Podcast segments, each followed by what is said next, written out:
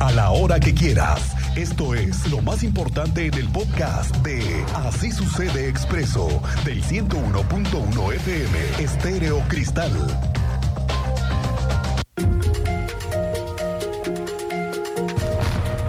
Hoy comienza el segundo mes del año y también es el inicio del compromiso que hicieron en la agencia de movilidad para que se crezca ahora sí que se crezca en serio ¿eh? el número de camiones que están transitando por las rutas del transporte público. Pero el gobierno tiene muy claro un objetivo, que es el de digitalizar a la mayor parte de usuarios del transporte público. Se lo digo porque sí o sí buscan eliminar el pago de efectivo. Y entonces las nuevas rutas como las que se han anunciado y la ampliación de capacidad de usuarios son solo con tarjetas de prepago. Y llegaron nuevos camiones. Tú sabes más de eso, Andrea Martínez. Muy buenas tardes, bienvenida. ¿Qué tal, Miguel Ángel? Muy buenas tardes y también a toda la audiencia. Pues así es, un total de 15 nuevas unidades marca Mercedes-Benz se incorporan a partir de este 3 de febrero a la ruta T05, las cuales, bueno, pues ofrecerán servicio a las y los usuarios del transporte público desde Los Olvera en el municipio de Corregidora a La Cañada en el Marqués. Y bueno, al respecto, el director de la Agencia de Movilidad del Estado de Querétaro, Gerardo Juan Carlos Santos, dio a conocer que dichos autobuses son de uso exclusivo con la tarjeta de prepago. Ello, bueno, que estas nuevas unidades cuentan con lo necesario para garantizar un servicio de calidad. Además, bueno, pues ofrecerá una mayor frecuencia y seguridad. Escuchemos esta información que da a conocer el día de hoy el director de la Agencia de Movilidad del Estado. Los autobuses son de alta capacidad, son de cama baja, son muy cómodos y además son manejados por nuestras conductoras del transporte. Te pedimos que cuides estas unidades, son para tu servicio y con esta implementación mejorará mucho el servicio en esta zona. Bueno, también eh, pues Juan Carlos Santos detalló que la ruta D05 pasa justamente por Avenida del Ferrocarril, La Cañada, Emeterio González, también por Avenida Hércules, la calzada de los Arcos, Ignacio Zaragoza, por el Hospital General, Prolongación Zaragoza, así hasta Camino Real, entre otros puntos. También, bueno, dio a conocer que el concesionario Citrac también sumó nuevas unidades marca Mercedes-Benz modelo Toreto a las rutas L158, que antes era la 66, y a la ruta L159, antes la 67, para brindar servicio desde Juriquilla y el Nabo respectivamente hacia el Corporativo Santander. En ambas rutas, bueno, pues los autobuses también funcionan solo con el pago con la tarjeta. Esta fue la información, Miguel Ángel. Bien, gracias, Andrea Martínez. Pendientes de este arranque de operaciones a partir del próximo 3 de febrero, porque vienen los nuevos camiones que se integran a estas rutas. Bueno, pues hoy se supo más del megaproyecto que se está planteando para terminar el gobierno del alcalde de la ciudad, Luis Nava. Usted lo va a ir escuchando cada vez con mayor frecuencia. La Queretana es un nuevo parque interurbano y pretende ser el espacio para la convivencia familiar. Bueno, para dimensionar el tamaño del lugar y del proyecto, le digo que la Alameda tiene un área de 8 hectáreas, esta Alameda que tenemos en el centro. ¿Sabe cuántas hectáreas tiene la Queretana? 90. Entonces, sí que está grande. En una primera etapa serán invertidos 200 millones de pesos. El alcalde Luis Nava hizo hoy el anuncio de que antes de que termine su gobierno será aperturada la primera etapa. De hecho, adelantó que en junio abriría sus puertas.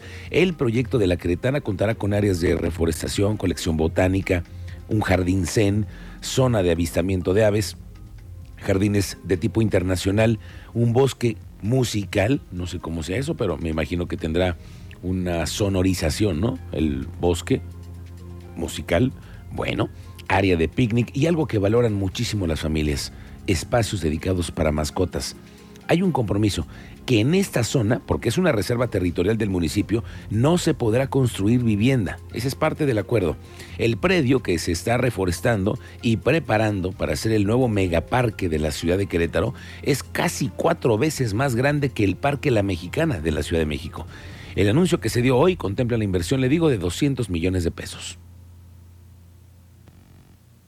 Ya podemos tener una superficie que va a ser, que ya son un bien público y vamos a tener un parque eh, en donde fueron áreas de cultivo y van a estar al servicio de toda la, de primero del medio ambiente, generando servicios ambientales y segundo, pues de las familias que van a poder acudir a este parque y poder estar en armonía y en equilibrio con la naturaleza.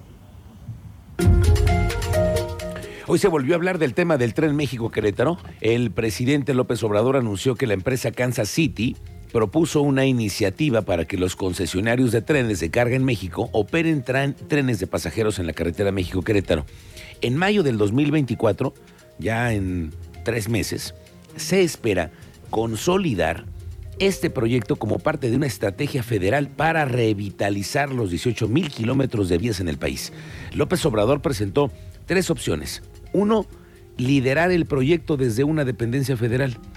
Dos, extender concesiones para pasajeros a las empresas de carga o que se permita la participación de inversionistas empresariales.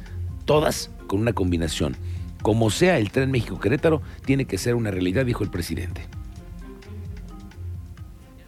una empresa, Pacific, que ahora se fusionó con una empresa canadiense. De las dos grandes empresas de los ferrocarriles de carga, una ya hizo una propuesta para un tren a Querétaro, México-Querétaro. Eh, mandaron a hacer un estudio ellos, se los van a entregar en mayo, aceptamos esperar el resultado del estudio, pero sí están interesados. Pero ya es una de las iniciativas que se va a proponer para que quede en la Constitución que el Estado retoma su derecho a utilizar las vías concesionadas de carga para trenes de pasajeros. Son 18 mil kilómetros.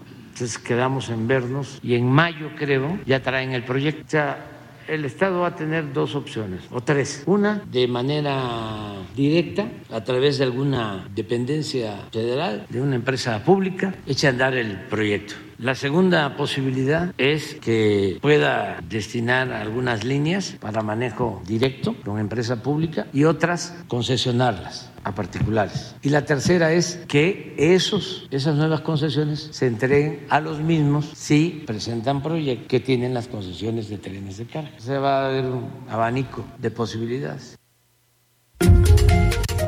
Y el mismo alcalde de la ciudad, Luis Nava, celebró que pueda retomarse el proyecto del tren México-Querétaro como parte del, del, compromiso que tiene el gobierno federal. Incluso se dijo abierto para que en la propuesta se contemple a la ciudad de Querétaro para la estación principal. Para nosotros el hecho de que existe esta infraestructura es muy importante para el desarrollo del municipio y del estado de Querétaro. Eh, sin duda la carretera 57 está rebasada ya en su capacidad y aparte pues con los accidentes que cada vez son más frecuentes y que son lamentablemente hasta accidentes fatales, creo que es una noticia muy importante.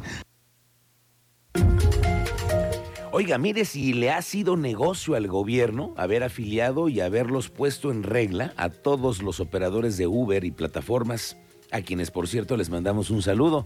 Y es que sí, que fue un negocio redondo para el gobierno. Mire, el secretario de Finanzas, Gustavo Leal, informó que tan solo el año pasado se logró la recaudación de 14.6 millones de pesos, nada más por el pago de impuestos que realizaron las plataformas de taxi, las ejecutivas, Uber y Didi. Bueno, de hecho Uber pagó impuestos por 14 millones de pesos. Didi nada más 300 mil al cierre del 2023. Ahora para este 2024 el gobierno está proyectando que la recaudación por el pago de impuestos se incremente. Ellos están buscando un incremento del 6% este año. Este, Uber 14.4 millones de pesos y Didi 300 mil, o sea, entre, entre Uber y Didi van 14.6 millones de pesos. Tenemos a la vista una serie de fraudes con una empresa ligada al tema de apuestas y en la que, por lo visto, pues cada día que pasa hay más defraudados y casos que serán investigados, pues como ha sucedido en otras partes del país, por las fiscalías. Hoy el gobierno habló de ello, tú tienes detalles, Teniente Mérida. Muy buenas tardes, bienvenido. Muy buenas tardes, Miguel Ángel. Buena tarde a nuestra audiencia. En efecto, son 15 los queretanos defraudados por este caso y que ya están siendo atendidos por la Secretaría de Gobierno.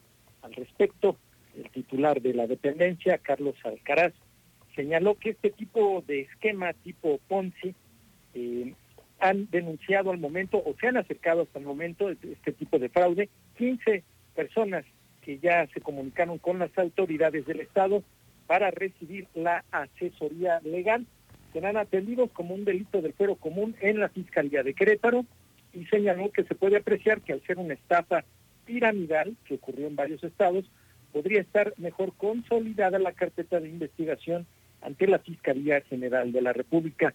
En breve les damos detalles y una detención durante la madrugada por parte de la Secretaría de Seguridad Pública de Corregidora, dos sujetos con armas largas pero hechizas, robo a un transeúnte de una mochila, se le dio seguimiento y al final quedaron detenidos. En breve les damos más detalles. Gracias, Teniente Mérida. Y también los policías de la ciudad van a ser equipados con tecnología de video, pero en sus uniformes, las famosas bodycam para poder verificar la actuación de los elementos de la policía de la ciudad de Crétaro. Tú sabes más de este proyecto, Alejandro Payán. Bienvenido, buenas tardes.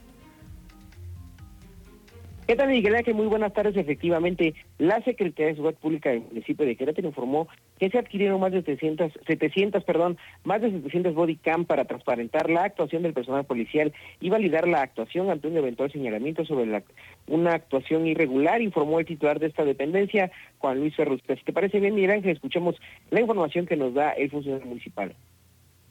Contábamos con algunas bodycams, con algunas, y digo, subrayo algunas, eh, que databa ya aproximadamente eh, del 2018. Y bueno, pues como cualquier eh, artefacto o tecnología comienza a hacer o, a concluir su, su, época de utilidad, por ello decidimos con el apoyo del presidente adquirir estas que acabamos de anunciar.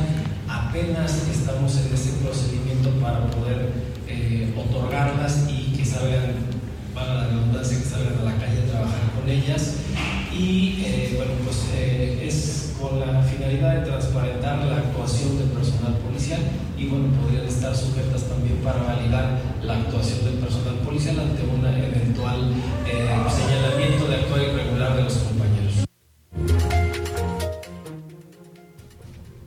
Miguel Ángel, pues comentarte que el encargado de la seguridad pública en la capital reconoció que ha habido casos donde las cámaras se han usado para validar y verificar que los procedimientos y la actuación de los elementos municipales haya sido de acuerdo a la normatividad. Destacar que eh, tan solo el año pasado se dieron cuatro bajas tras la revisión de estos eh, protocolos, cuatro bajas de elementos policiales que pues no actuaron y quedó grabado dentro de estas bodycams, lo cual sería importante para garantizar a la ciudadanía y a la población el buen actuar de los elementos de la policía municipal. Muy bien, gracias, estamos pendientes.